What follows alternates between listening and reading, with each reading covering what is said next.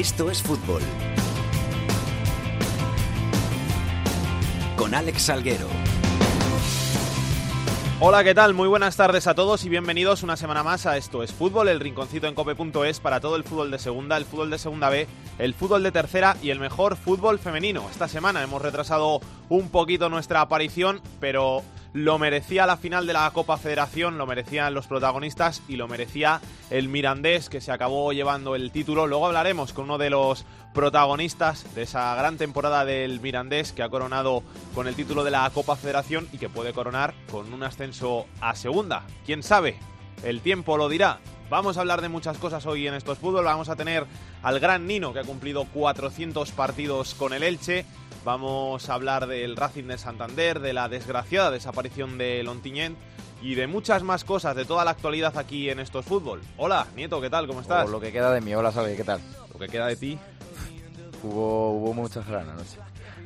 Esas cosas, la, la juventud, las cosas que tienen. Javier Pascual, ¿cuánto tiempo? ¿Qué tal, Alejandro? Muy buenas, amigos de Esto es Fútbol. ¿Cómo estás? Bien, bien, bien. ¿Y tú qué tal? Muy bien, ¿cómo va copedaleando? Bueno, pues ahí va, pedal a pedal, pero bueno, eh, pronto yo creo que volveremos otra vez a la, gran- a la gran pantalla. Que ya empiezan las clásicas, ya pronto se acerca el Giro, los amantes del ciclismo están deseando escuchar el programa. Sí, además una Vuelta a Cataluña que estamos teniendo preciosa y así que bueno, yo creo que pronto, más pronto que tarde, volveremos otra vez a estar ahí en cope.es. Hoy a los mandos de la nave el gran Hernández, vamos con los titulares. Vamos a arrancarlo con altura. Lo canto con Honduras. Dicen una estrella, una figura. Osasuna sigue en lo más alto de la tabla de segunda división con dos puntos de ventaja sobre el Granada, que se mantiene segundo. Tercero es el Albacete, cuarto el Málaga, quinto el Deportivo y cierra las posiciones del playoff el Mallorca. Con altura. Por abajo, el Córdoba continúa colista una semana más. Junto a los andaluces descenderían a segunda B el Nastic y el Extremadura. Los de Almendralejo con 30 puntos se encuentran a dos de la salvación que marca el Lugo con 32 El puntos. En segunda B, la cultural leonesa lidera en solitario esta semana el igualadísimo Grupo 1. En el Grupo 2 manda el Racing, que ya ha garantizado su presencia en los próximos playoffs. En el Grupo 3, el primer clasificado es el Atlético Baleares y en el Grupo 4, el Cartagena. Y en fútbol femenino, el Barça disputará las semifinales de la Champions League ante el Bayern de Múnich tras hacer valer ante el Kimber eh, el 3-0 logrado en casa y ganar también 0-1 en Liga. El Atlético de Madrid mantiene tres puntos de ventaja sobre las rojiblancas. Y esta semana tenemos que hablar por encima de todo del derby asturiano. En el terreno de juego se impuso el Sporting de Gijón por 1-0, pero durante toda la semana se ha hablado más de lo que pasó con los aficionados que del fútbol. Cuéntanos, Carlos Andrés Llamas. Hola, ¿qué tal compañeros? Muy buenas. Pues sí, lo que decíais, que, que el derby se ha seguido jugando toda la semana, que en el campo se llevó la victoria el Sporting, es la cuarta consecutiva para el conjunto de José Alberto López y que dejó pues de, de todo, ¿no? Dejó polémica arbitral, el Oviedo pide el gol que le anularon a Ibrahima, eh, ha dejado pues eh, muchos problemas también el lunes cuando se empiezan a conocer desde el mismo domingo por la noche que los aficionados del Real Oviedo tuvieron eh, problemas en la grada, que la seguridad privada del Sporting supuestamente había retirado indumentaria que no era del grupo Simaquiari, que eran de, de otras peñas del Oviedo con otros lemas, se sintió maltratada, eh, dice la afición de- del Real Oviedo y sus peñas. Hay un comunicado por la noche del conjunto azul el lunes eh, quejándose de toda esta situación. Es un comunicado para hablar del el trato a la afición del Oviedo en general, porque ha habido otros problemas en otros estadios, pero muy vinculado a lo que pasó en el Molinón y con acusaciones eh, fuertes contra el Sporting. Eso provoca la respuesta al día siguiente del Sporting con otro comunicado, con la lectura de ese comunicado por parte del vicepresidente. El Sporting coge a los medios de comunicación y se los lleva a la grada visitante del Molinón para enseñar los destrozos que supuestamente hizo la afición del Oviedo. El Oviedo contraataca enseñando los destrozos que supuestamente hizo la afición del Sporting en el estadio Carlos Tartiere y así ha ido la, semana, ¿no? Eh, toda la semana con mucho ruido, con mucha polémica y lo último que hemos sabido es que los dos clubes han coincidido en las últimas horas en la asamblea de la liga y ni siquiera se han dado la mano. No ha habido ni un saludo entre los presidentes del Sporting y del Oviedo estando los dos juntos en esa misma reunión. Así que la situación es complicada. El Oviedo, que dice ha interrumpido relaciones con el Sporting y veremos qué va pasando con todo esto en las próximas fechas. Esa era mi siguiente pregunta, si tenía avisos de arreglo esto, pero parece que no. Uf, eh, lo veo complicado. Habrá que esperar al siguiente derby, si los dos siguen en segunda o los dos están en primera, que parece difícil la próxima temporada, pero lo veo complicado. El presidente del Oviedo reconoció que no había llamado al Sporting antes de publicar el comunicado. Le dijo Jorge Menéndez Ballina a Juanma Castaño que le iba a llamar al presidente del Sporting, pero ese contacto no se ha producido. Se han visto, como te decía, en las últimas horas en la capital de España. El Sporting entiende que es el Oviedo el que tiene que dar el paso porque es el que unilateralmente ha anunciado esa ruptura de relaciones. El Oviedo entiende que ya ha dicho lo que tenía que decir y que está molesto por el trato de la seguridad privada del Sporting el domingo en el Morinón. Y lo que tú comentas, no sé a dónde va a llegar todo esto, lo que sí sé es que es algo negativo en general para el fútbol asturiano, más allá de que los más fanáticos de un sitio y del otro hayan aplaudido pues eh, casi de manera íntegra el comunicado de cada uno de los clubes. En lo deportivo que nos dejó el derby. Pues mira, yo creo que fue, fue mejor el Sporting. Al Sporting en los derbis anteriores, que no había ganado ni uno, eh, se le achacaba que no ponía ese punto de, intensidad, de, lucha, de ganar duelos individuales, que sí lo hacía el Real Oviedo. Y el Sporting supo jugar su, partido. Lo cierto es que no fue un derby con muchas ocasiones. El Oviedo tuvo muy pocas opciones de marcar, no tiró a puerta hasta la segunda parte. Y el Sporting con este nuevo estilo de apretar, de, jugar directo, buscando a Alex Alegría, buscando a Yuka, el delantero serbio, bueno, pues eh, sí que tuvo ese puntito más eh, en el partido que al final le hizo llevarse la, la, victoria. Pudo empatar el Oviedo, tuvo una toché, el gol anulado a, a Ibrahima Valdé que despertó toda la polémica arbitral también en torno al, al partido. El Oviedo pidió una segunda amarilla para Kofi en los últimos minutos. Bueno, que hubo también polémica, pero sí creo que, que ese 1 a 0 dentro de un partido igualado eh, pudo ser justo a favor del Sporting. Gracias, Carlos. Un abrazo. Un abrazo, Alex. Yeah, yeah. Y yo no olvido tu sensualidad, ni tu forma de mirar, no la consigo, no ha habido alguien. En la cadena Cope, solo para internet, esto es fútbol. Juegas con mi mente, yeah. De nuevo quiero tenerte.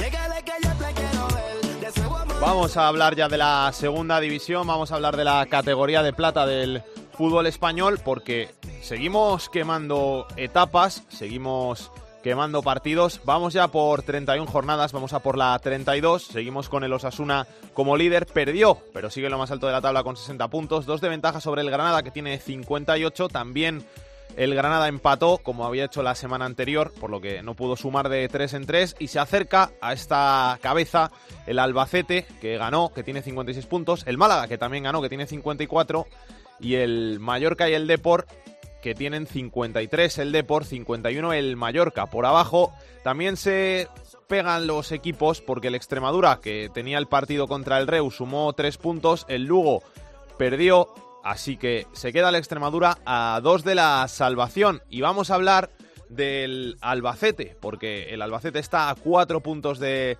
el liderato en la liga y además esta semana es noticia porque ha renovado su entrenador Miguel Yeste. Hola Alex, saludos desde Albacete. En la semana en la que Luis Miguel Ramis y todo su equipo técnico han renovado hasta junio de 2021. De acuerdo el Albacete, de acuerdo el entrenador, pues si todos están felices, ¿por qué no continuar? Así lo explicaba el de Tarragona. Estamos felices de estar aquí, nos sentimos respetados, eh, nos sentimos que todos los días hay una mano de ayuda de, de mucha gente en el club, que vamos todos en el mismo camino, nos hemos sumado todos desde el principio y, insisto, eso es importante para tener la tranquilidad y la naturalidad para seguir trabajando. Mañana veremos si se rubrica esa firma, esa renovación con una nueva victoria en el Carlos Belmonte. La verdad es que el equipo albaceteño ha recuperado resultados tras los triunfos ante el Extremadura en casa y ante el Lugo en el Ancho Carro. Sobre todo en ese último recuperó pegada y efectividad con dos jugadores yo creo que muy importantes, pero que hasta ahora no se habían estrenado, Alex Febas y Tejero. Yo creo que Tejero además es uno de los laterales derechos más importantes que hay en la categoría y para mí el jugador más regular de este Albacete Balompié. Parece que mañana actuarán ante el Club Deportivo Tenerife pues los, los de gala. Y cuando digo los de gala, incluyo a Eugenio Valderrama, un jugador que ha estado siete semanas ausente y que tras su vuelta el equipo ha recuperado fútbol de ataque y sobre todo entendimiento entre los hombres de arriba. De tal manera que no descartaría que fuera Tomeu Nadal en la portería, con Tejero y Fran García en los laterales, Arroyo y Gentiletti, dúo de centrales, Centro del campo con Febas, Dani Torres, el colombiano, Eugeni, Vela, Susaeta y Zozulia en la punta de ataque. El Carlos Belmonte quiere seguir siendo un factor importante, todavía no ha perdido el equipo albaceteño en su cancha y bueno, eh, mañana además va a haber un recibimiento especial de la afición albaceteña que, cuidadito, eh, durante toda la semana en redes sociales ha advertido de la presencia del colegiado Figueroa Vázquez eh, en el encuentro. Y es que eh, en un Albacete Sporting de hace unas semanas acabó expulsando a Zozulia y Arroyo y encrespando al, estadio albaceteño. Enfrente a un Tenerife que protagonizó la pasada semana la machada al ganarle al líder Osasuna, remontándole en el Eliodoro Rodríguez López un 0-2 y que vendrá pleno de moral, aunque aún no ha ganado un partido fuera de casa. Por contra, sí que ha conseguido hasta ocho empates. Un saludo.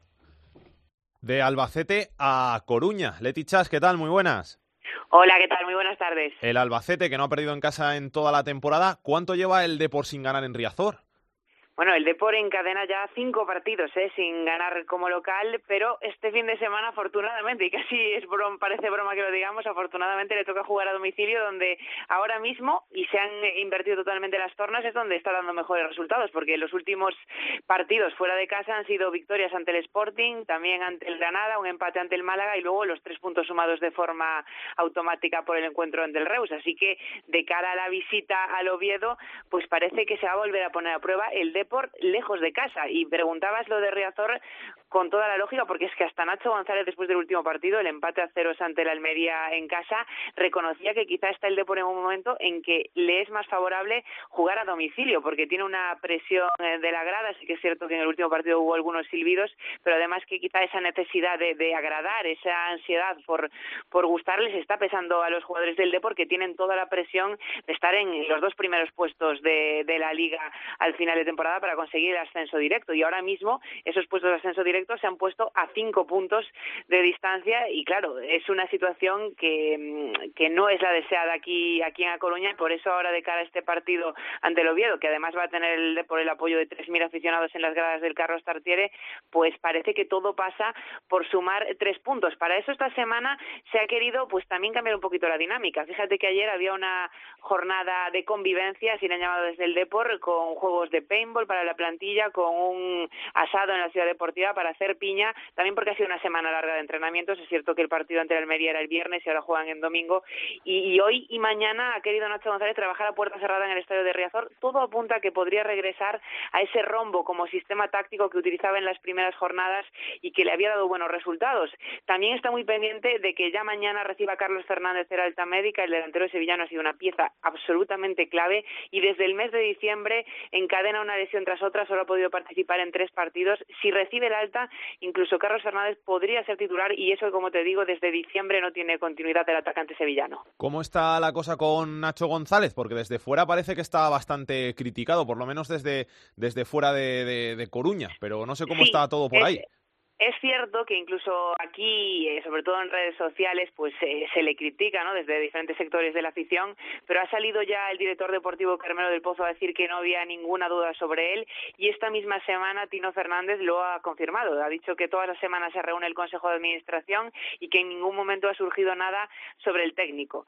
Evidentemente, de cara a este partido ante el no está cuestionado, no creo que vaya a pasar absolutamente nada con el futuro de Nacho González en caso de, de una derrota. Pero más allá de eso, vamos a ver cómo funciona también el Consejo de Administración del Depor, que ya sabemos que no se caracteriza por la paciencia con los entrenadores, aunque, como te digo, por el momento dicen que confianza total.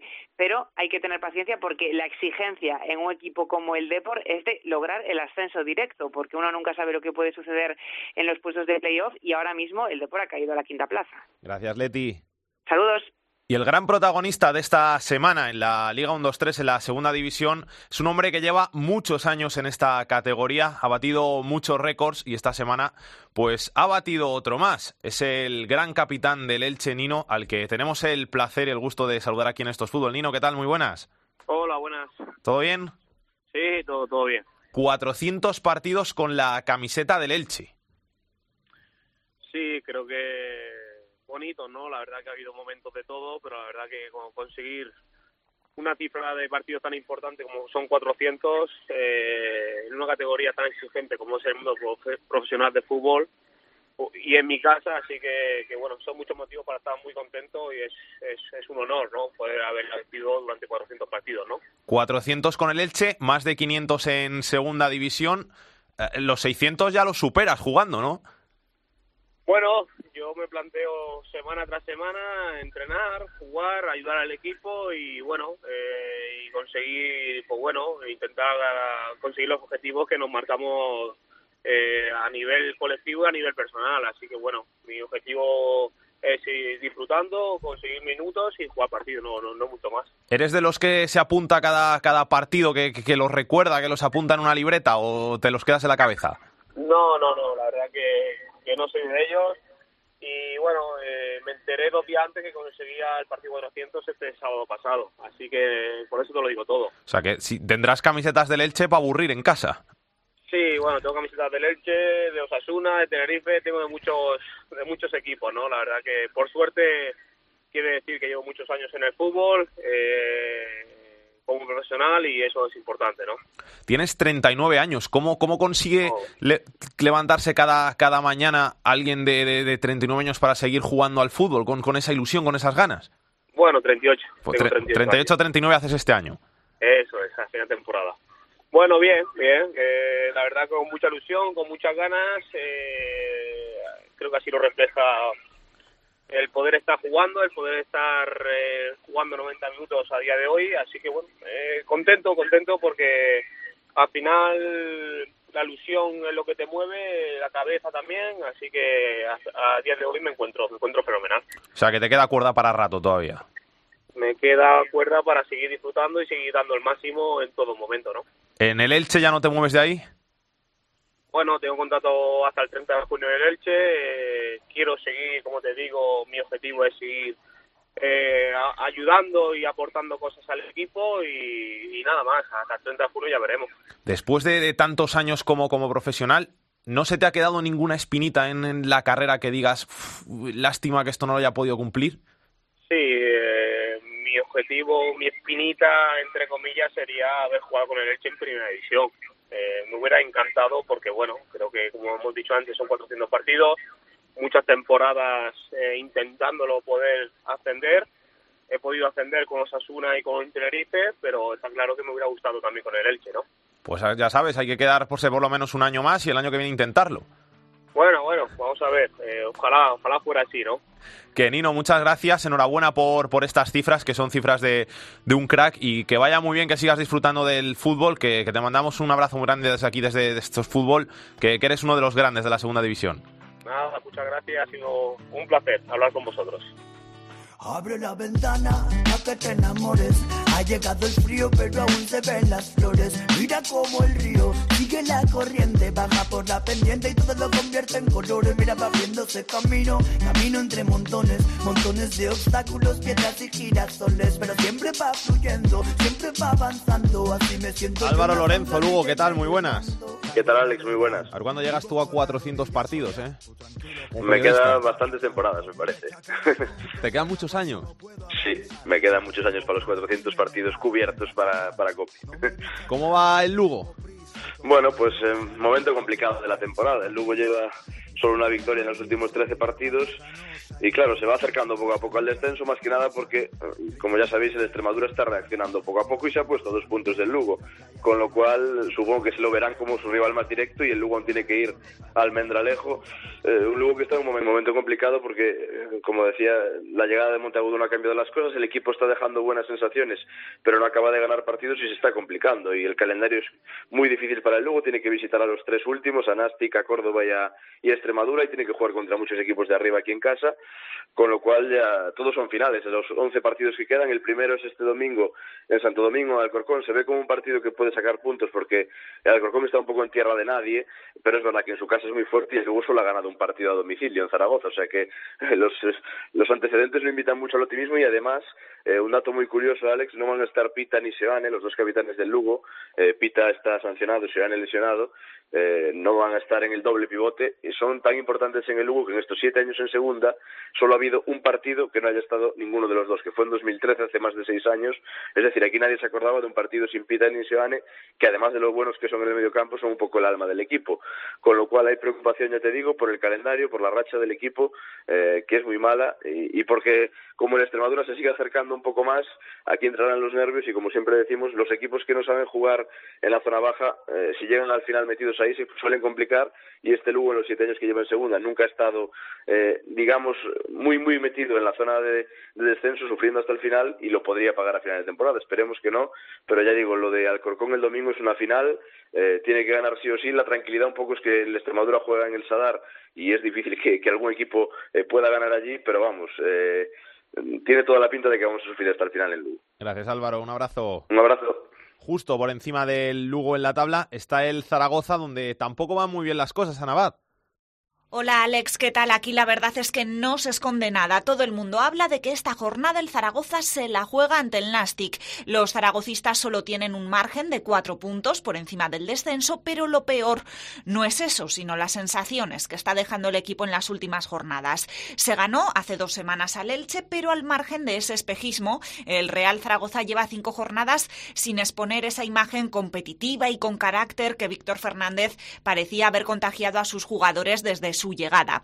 En la última jornada, esa derrota ante el Mallorca por 3 a 0 ha hecho mucho daño, sobre todo por cómo se produjeron los goles de los Baleares, con una pasividad total de la defensa blanquilla y cometiendo errores de concentración que recuerdan a la peor etapa del Zaragoza esta temporada, con Alcaraz en el banquillo.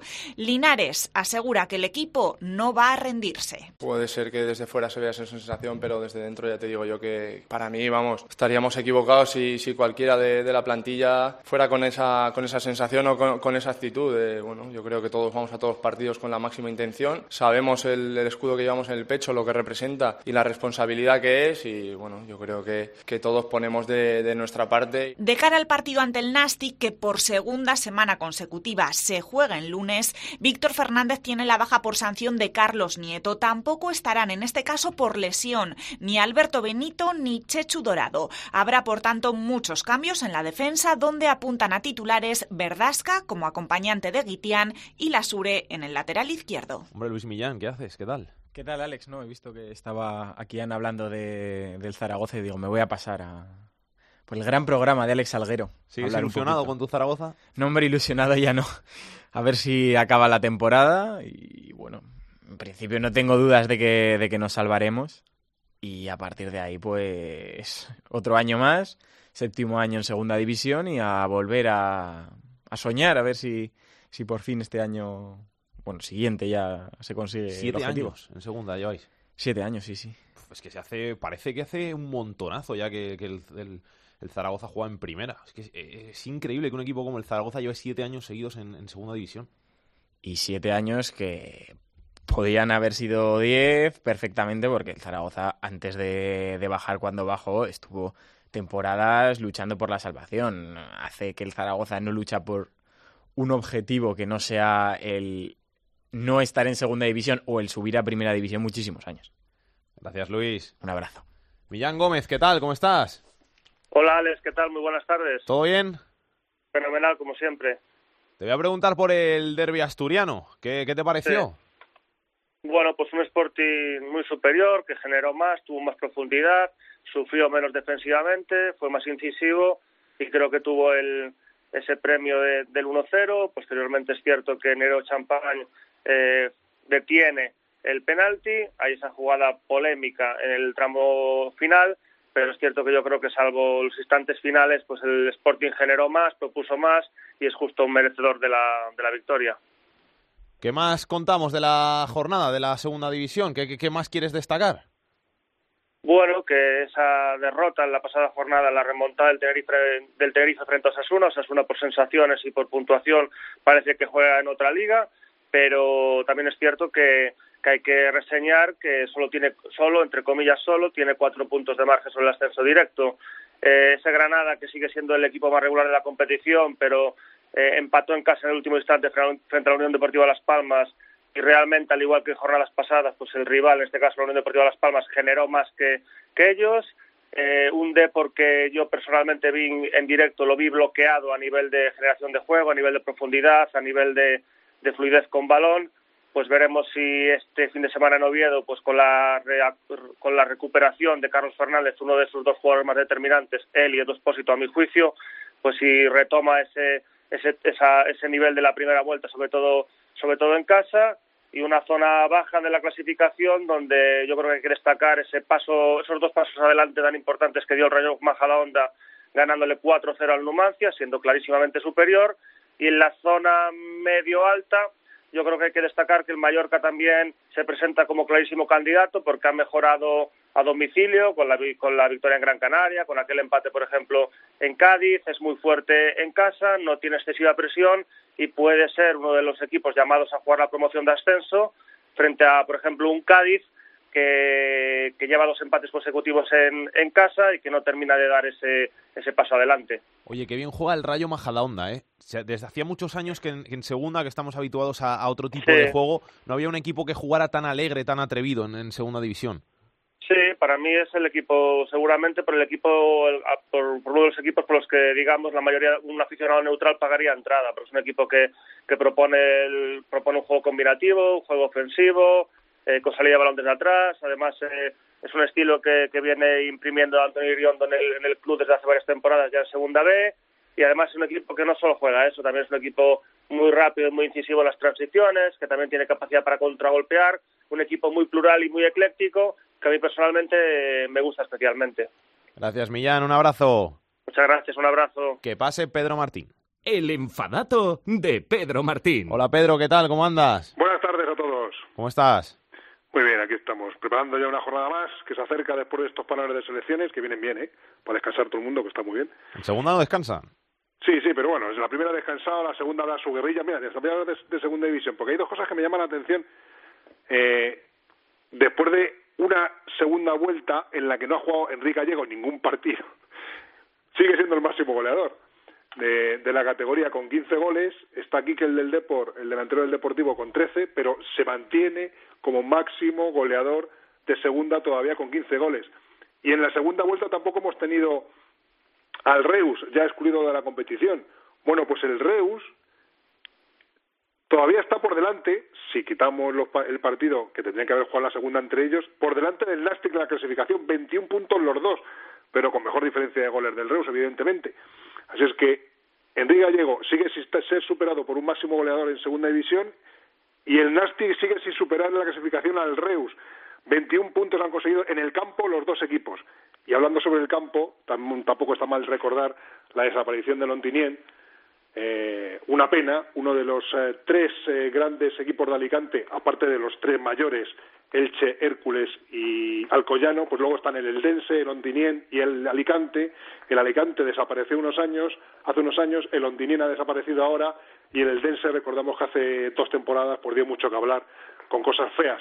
Así es que a ver si se recupera un poco el fútbol en Alicante, que bien lo merece una provincia tan importante como esta de la Comunidad Valenciana. Me tienes que mirar, que ¿Sí? te lo pongo de deberes para la semana que viene, cuál ha sido el pichichi de segunda con menos goles, porque puede ser que este año se bata. Sí, sí, porque ya te digo, y espérate que el Enrique Gallego no acabe siendo el máximo goleador todavía al final de temporada, porque quedan ya, bueno, quedan 11 jornadas, me imagino que al final alguno la acabará, la acabará superando, pero ahí aguanta el tío, ¿eh? Sí, del año pasado de Mata que metió 33, aquí Sí, sí, bueno, pero del año pasado fue normal y lo de este año también. Gracias, Pedro. Hasta luego. Frena el coche, no te vayas. ¿Dónde irás ahora de madrugada? La segunda B en Esto es Fútbol. La casa está intentando recordar el ruido de tus pasos y ha cocinado el plato que te gusta.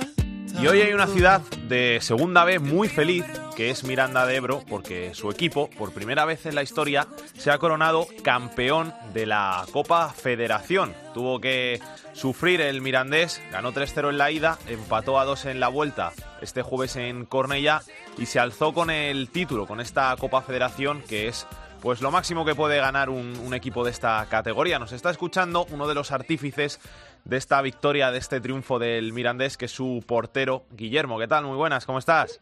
Muy buenas tardes, pues aquí estamos, de vuelta, de vuelta para Miranda. ¿Te pillamos en el bus? Exactamente. ¿Cuántas horas eh, eh, lleváis? Pues ¿Os, nada. os quedan? Bueno, llevamos tres horitas, nos quedan otras tres, pero bueno, se hace ameno. Con, con la victoria se hace más ameno. Siempre dicen eso, que, que cuando te toca ganar se hace más ameno que, que cuando vuelves perdiendo, que, que- es jodido. Sí, toda la razón, porque el ambiente es diferente, vienes más relajado, aunque aunque sí, lo que tú dices, con, con la derrota todo cambia, todo el mundo viene más tranquilo, más pensando en lo suyo y, y es diferente ambiente, pero bueno, contentos por, por volver con la Copa para Miranda. ¿Te estamos cortando la siesta? No, porque yo no, no soy de siesta, la verdad, no soy de siesta. O sea, no, no eres de dormir en los autobuses. No, no, me resulta, me resulta bastante incómodo.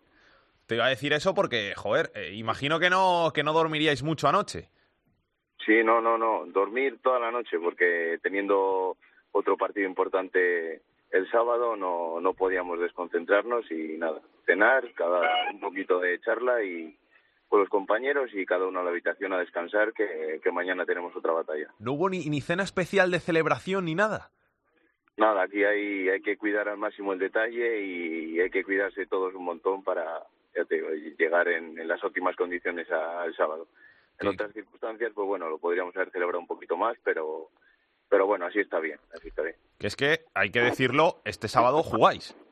Sí, jugamos este sábado a, a las cuatro y media.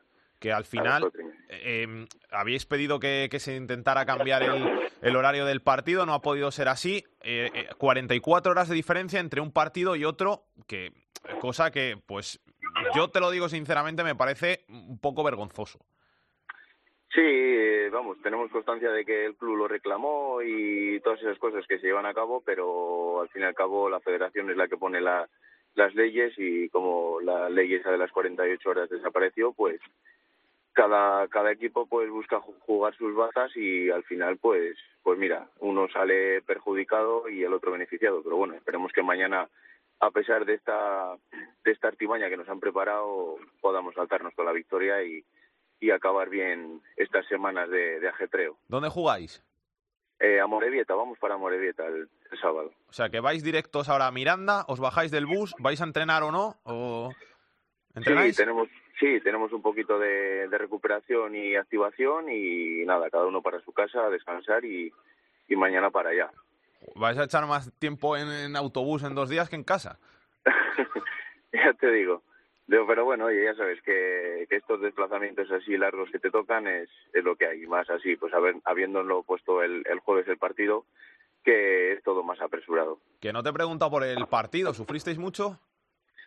Eh, la verdad que no sufrimos mucho. Veníamos, veníamos con las mismas ganas que, que empezamos la Copa.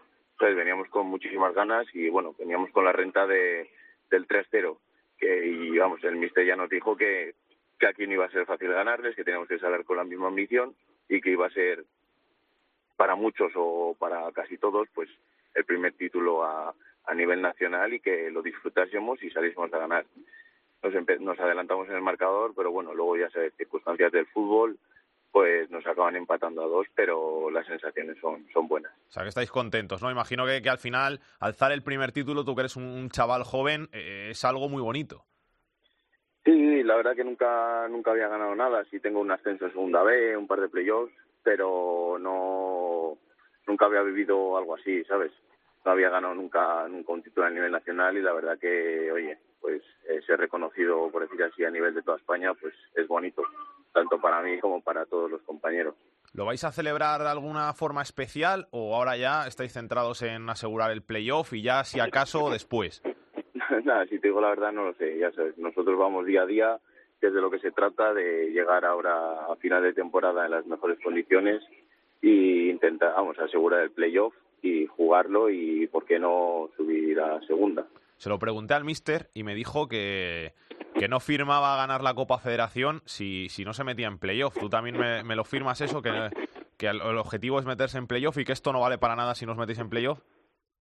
Bueno, esto está, está ganado ya, en, en el playoff estamos metidos, hay que asegurar, como te he dicho antes, y, y jugarlo. Ya ¿Sabéis? digo que no, no tengo ninguna duda de que, de que vamos a, a estar ahí y lo vamos a luchar. El problema es que os ha tocado en el, en el grupo con, con el Racing que está intratable y que al final la primera plaza es muy, muy complicada. Sí, la primera plaza está muy complicada, pero bueno, como dice mucha gente en el fútbol, no se sabe, torres más altas se han caído. Pero bueno, nosotros vamos a ir día a día, entreno a entreno, eh, con el partido el fin de semana a tope y, y ya está, solo mirar para, para adelante y el objetivo cumplirlo y, y jugar un, un gran playoff. Tú a nivel personal, ¿qué tal con esta primera temporada en el Mirandés? ¿Estás contento?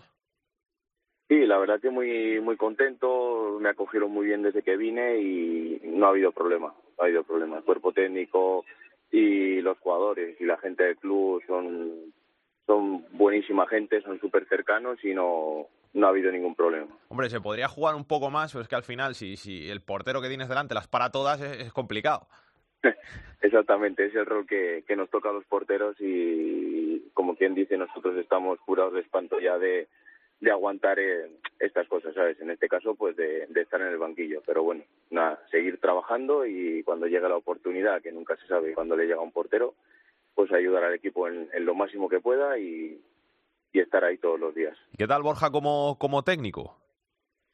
Para mí, digamos, es un técnico joven, buen entrenador, con las ideas claras y, y yo creo que está llevando bastante bien el grupo. Bueno, a los hechos me remito que vamos segundos y habiendo ganado la Copa y, y teniendo, teniendo buenos partidos y los que nos quedan por hacer. Pero no, no sorprende el, el hecho de, de, ver, como tú dices, a, alguien joven, a alguien tan joven mandando en, en, un vestuario, porque al final tú también eres joven, te pones en su piel y dices, joder, yo no sería capaz de mandar a estos tíos de 35 años que algunos son más mayor que yo. A mí me costaría, ¿eh? te lo digo yo sinceramente. Sí, pero bueno, yo creo, yo soy de los que digo que querer es poder y, y cualquiera puede hacerlo. A mí, yo el año pasado en tercera tuve un entrenador de, de 28 años, así que tampoco tampoco lo veo imposible, ¿sabes? Hay entrenadores muy jóvenes entrenando a muy alto nivel y yo creo que no hay ningún, ningún problema, ningún problema. ¿Qué vas a hacer ahora en, en, las dos horitas que te quedan de viaje?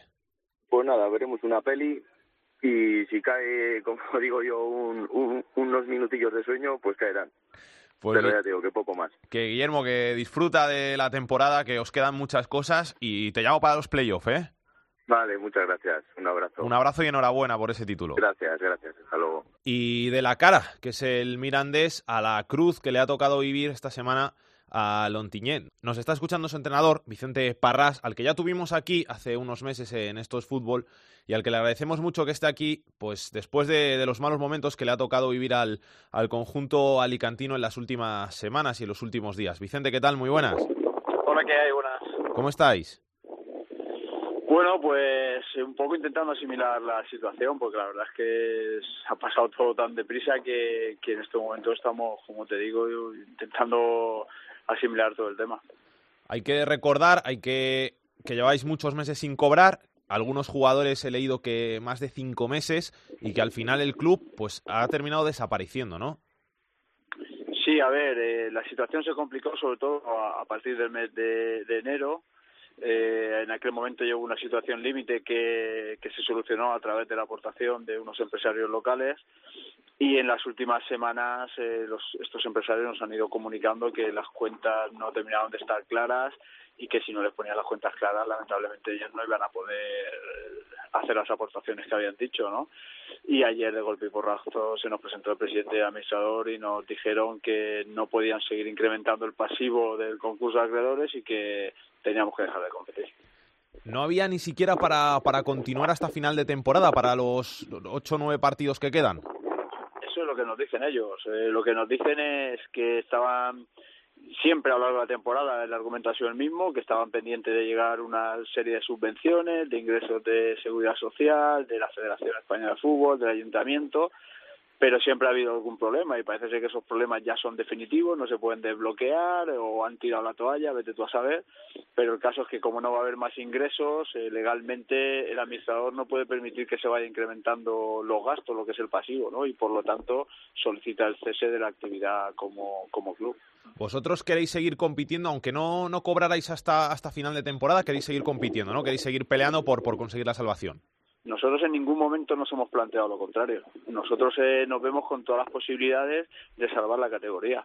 Y salvando la categoría, el futuro para el club es muy distinto, porque el club, lógicamente, en tercera, pues no es, apetitoso, no es apetitoso porque pues, arrastra muchas deudas, pero en segunda B pues siempre puede salir alguien y siempre puede haber una, una solución, ¿no? Nosotros siempre hemos querido seguir eh, eh, compitiendo, pero es que además es que no se nos ha dado la opción. Simplemente se nos llegó ayer y se dijo que no se podían cubrir más gastos, no se podían generar más gastos y por lo tanto había que dejar de competir. Y no hay ninguna opción de verdad para que, para que los chicos, para, para que tú sigáis eh, entrenando, sigáis trabajando, porque al final, no sé si habéis hablado con, con la AFE, con la federación, con, en el caso del Reus, pues se intentó buscar una solución para que, para que el club siguiera compitiendo. ¿Con vosotros no ha sido nada de eso? No, no, yo es que creo que la situación no, no, no conozco la de Reus eh, en profundidad, pero eh, hay mucho mucha diferencia, ¿no? Aquí venimos de un concurso de acreedores también y al final la causa es una causa legal, ¿no? Según nos dice el administrador, que él no puede incurrir también la responsabilidad de que la, el pasivo de, de, de la masa de acreedores, por decirlo así, que el pasivo se continúe incrementando, ¿no? AFE siempre ha estado con nosotros, la verdad es que de todo momento, tanto enero como ahora, han estado asesorándonos tanto a, los jugadores como en este caso nosotros también al cuerpo técnico, ¿no? Y, y por parte del club es que no se ha dado otra opción realmente, no ha habido más opción y tengo entendido que ya se ha comunicado oficialmente a la Federación Española de Fútbol que no vamos a competir y, de hecho ya está publicado así. La verdad que es que suena muy duro oírlo así, te lo digo sinceramente, que, suena muy duro, que suena muy difícil y que al final eh, yo creo que esto es algo que, hay que intentar eh, que no vuelva a pasar en el fútbol español porque vendemos muchas veces que el fútbol español es el mejor del mundo, que tenemos la mejor liga del mundo, y, luego eh, este año nos hemos topado con, dos casos como el vuestro y como, el del Reus, que, al final desprestigian mucho lo que es el fútbol español. Así es, es muy chocante ¿no? que, estemos hablando de, eso, de la mejor liga del mundo, bueno, eh, lo que sí que deja bien a las claras es que hay mucha diferencia entre lo que se ve en la televisión y lo, lo, que luego pasa en el día a día en el fútbol modesto, ¿no? Nosotros, la verdad es que mm, no sabemos cuál es la solución, no sabemos quién la tiene que tomar, pero lo que sí que es verdad es que un club no se puede permitir que un club salga a competir si no garantiza por lo menos el salario de sus trabajadores, ¿no? Y en este caso en Ontiñén eso nunca está garantizado, ¿no? Y no sé si ha habido alguien que se ha preocupado, si hay algún mecanismo legal para controlar todo eso, pero desde luego es una de las cosas que hay que estudiar para que no vuelva a pasar. Yo es que, eh, perdona que te insista, pero es que te lo digo de verdad, que es que me parece muy fuerte que... que pues que, que, que, es que haya sí sí o sea que haya dos equipos que hayan desaparecido a mitad de temporada me parece muy fuerte porque estamos acostumbrados a que al final pues eh, no haya un equipo que, que salga en a lo mejor en, en, al final cuando va a empezar la temporada que no encuentren eh, presupuesto y tal pero es que do, eh, o sea que esto no estamos acostumbrados a ellos y encima dos equipos Sí, pues por eso te digo, imagínate a nosotros. Además, normalmente este tipo de situaciones suelen venir precedidas de alguna especie como, como de situación límite, de ultimátum. Oye, si no recogemos X dinero en una semana, pues vamos a tener que desaparecer. Entonces la afición se puede movilizar. En este caso, no, no, no sabemos muy bien por qué. Además, con, con el añadido de que nosotros es que jugamos en casa mañana, que no tenemos que desplazarnos a ningún lado para generar gasto, ¿no? Ha sido toda una sensación o sea, una situación muy extraña, no sabemos muy bien por qué se han precipitado los acontecimientos, esa es la realidad, y que de un día para otro hemos pasado de estar entrenando a las 11 de la mañana a estar, eh, como el que dice, fuera de competición a las 5 de la tarde, ¿no? Y ya está, y, y es que, por eso te digo que es que estamos intentando asimilarlo todavía. Claro, es que no habréis tenido ni, ni tiempo para pensar qué vais a hacer. No, no, de momento eh, la verdad es que estamos recibiendo muchas muestras de agradecimiento y, de reconocimiento por, por parte de todos y entre entre eso lo vamos llevando y como tú dices, como es que no sabemos ahora mismo eh, qué vamos a hacer, pues bueno, dejar que pase el periodo que nos han dicho ellos, que van a tramitar un ERE y a partir de ahí pues tramitar la documentación para, para reclamar las cantidades que nos deben, porque Además es que la situación que tiene el club, las cantidades que nos deben, ellos no nos van a pagar. Ya nos han avisado que no hay dinero para pagarnos, que lo tendremos que reclamar seguramente pues a través de Fogasa o de lo que determina la ley. O sea, que encima de no dejarte de competir, igual te vas sin cobrar, joder. No, me voy sin cobrar seguro, eso te lo digo ya.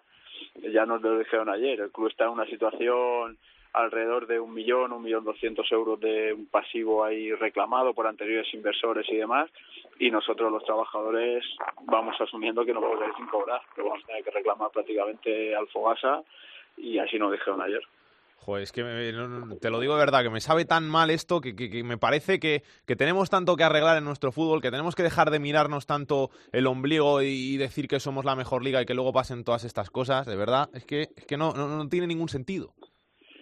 Sobre todo la digamos la gente que está en, en- el fútbol en primera división segunda división eh, los directivos no sé si la Federación Española de Fútbol no lo sé mirar un poquito para abajo no intentar arreglarlo intentar arreglarlo y, y como digo al final garantizar por lo menos lo básico que es que es el salario que tú vas a trabajar y que sepas que no vas a tener que estar pensando si al final de mes vas a cobrar o no vas a cobrar. Y si no puedes tener un club en segunda vez, pues no lo tengas, no sabes, no, sea, no hagas ir a los profesionales si sabes que no le vas a poder pagar.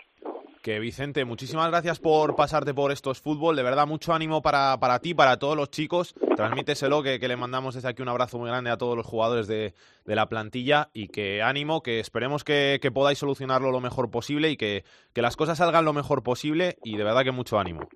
Muy bien, muchas gracias a vosotros y a todo el mundo por el apoyo.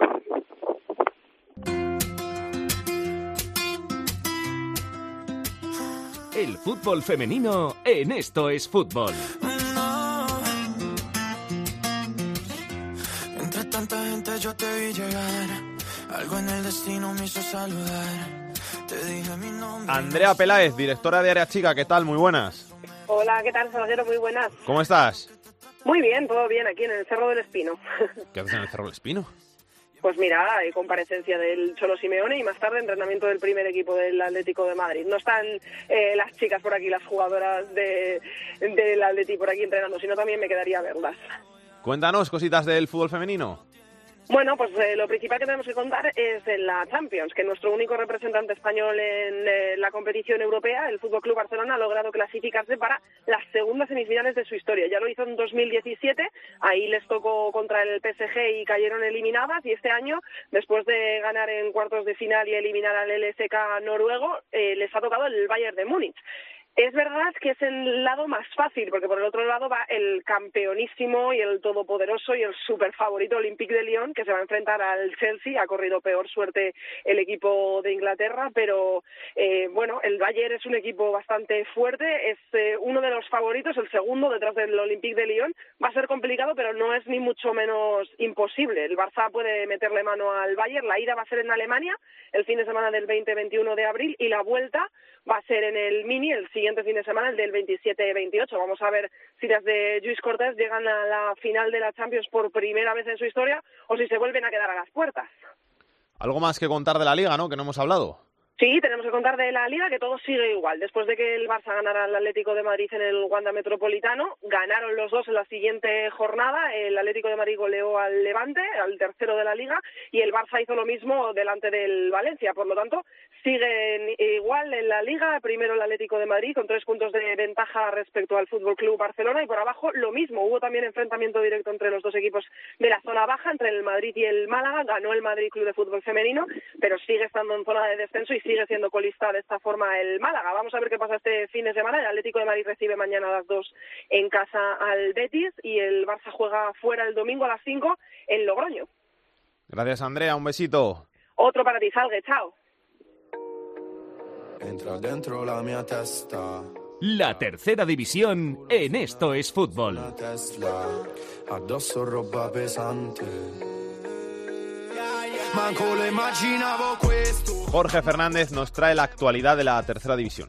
Turno ya para la tercera división. El equipo más goleador de una semana más sigue siendo el Real Jaén, con 83 goles a favor, seguido de los 78 que ha marcado el Peñaspor y los 76 de Betis Deportivo y Logroñés. Por contra, el equipo más goleado es el River Melilla, con 94 goles en contra, seguido del Guadalcacín, que ha encajado 76, y del Val de la Calzada, con 73. En cuanto al Pichichi, sigue en cabeza Antonio López, jugador del Real Jaén, que ya ha marcado 29 goles.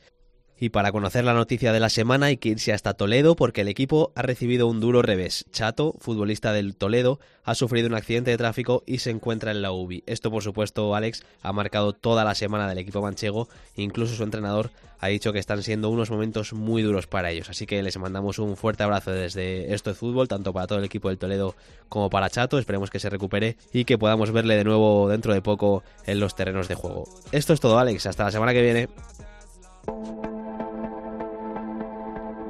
Aitor Puerto nos trae la agenda de la semana. Comenzamos el repaso a la agenda futbolística del fin de semana con la segunda división. Destacamos el sábado a las 6, el Numancia decimocuarto recibe al segundo Granada y el domingo a las 4 el líder Osasuna recibe al decimonoveno a Extremadura. En la segunda división B, para los cuatro grupos, jornada 31, destacamos en el grupo 1 el partidazo entre el segundo Fuenlabrada y el líder la Cultural Leonesa. En el grupo 2, el Bilbao Athletic sexto recibe al líder al Racing. En el grupo 3, el Atlético Baleares líder recibe al décimo primero al Ebro y en el grupo cuarto el sexto Badajoz recibe al líder Cartagena. En la tercera división hemos fijado la mirada en el grupo 17, jornada 32, partidazo entre 3 tercero y segundo el Illueca que recibe al Utebo. Y acabamos el repaso a la agenda futbolística del fin de semana con el fútbol femenino, jornada 26, partidazo entre el líder, el Atlético de Madrid femenino, que recibe al Betis, que es cuarto, el sábado a las 2.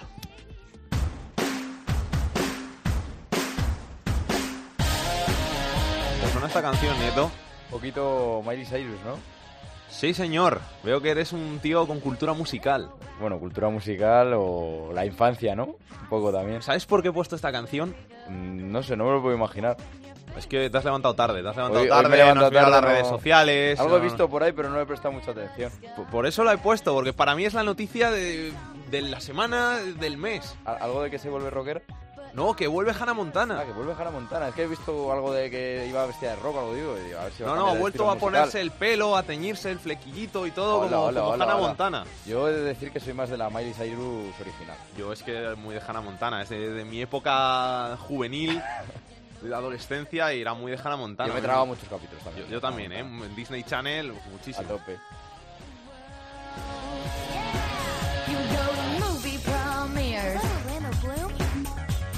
Pues con Miley Cyrus, Hannah Montana, nos vamos hasta la semana que viene aquí en Esto es Fútbol, donde volveremos con toda la actualidad de segunda, segunda B, tercera y con el mejor fútbol femenino. Hasta entonces, que lo paséis bien. Besos y abrazos para todos. Chao, chao.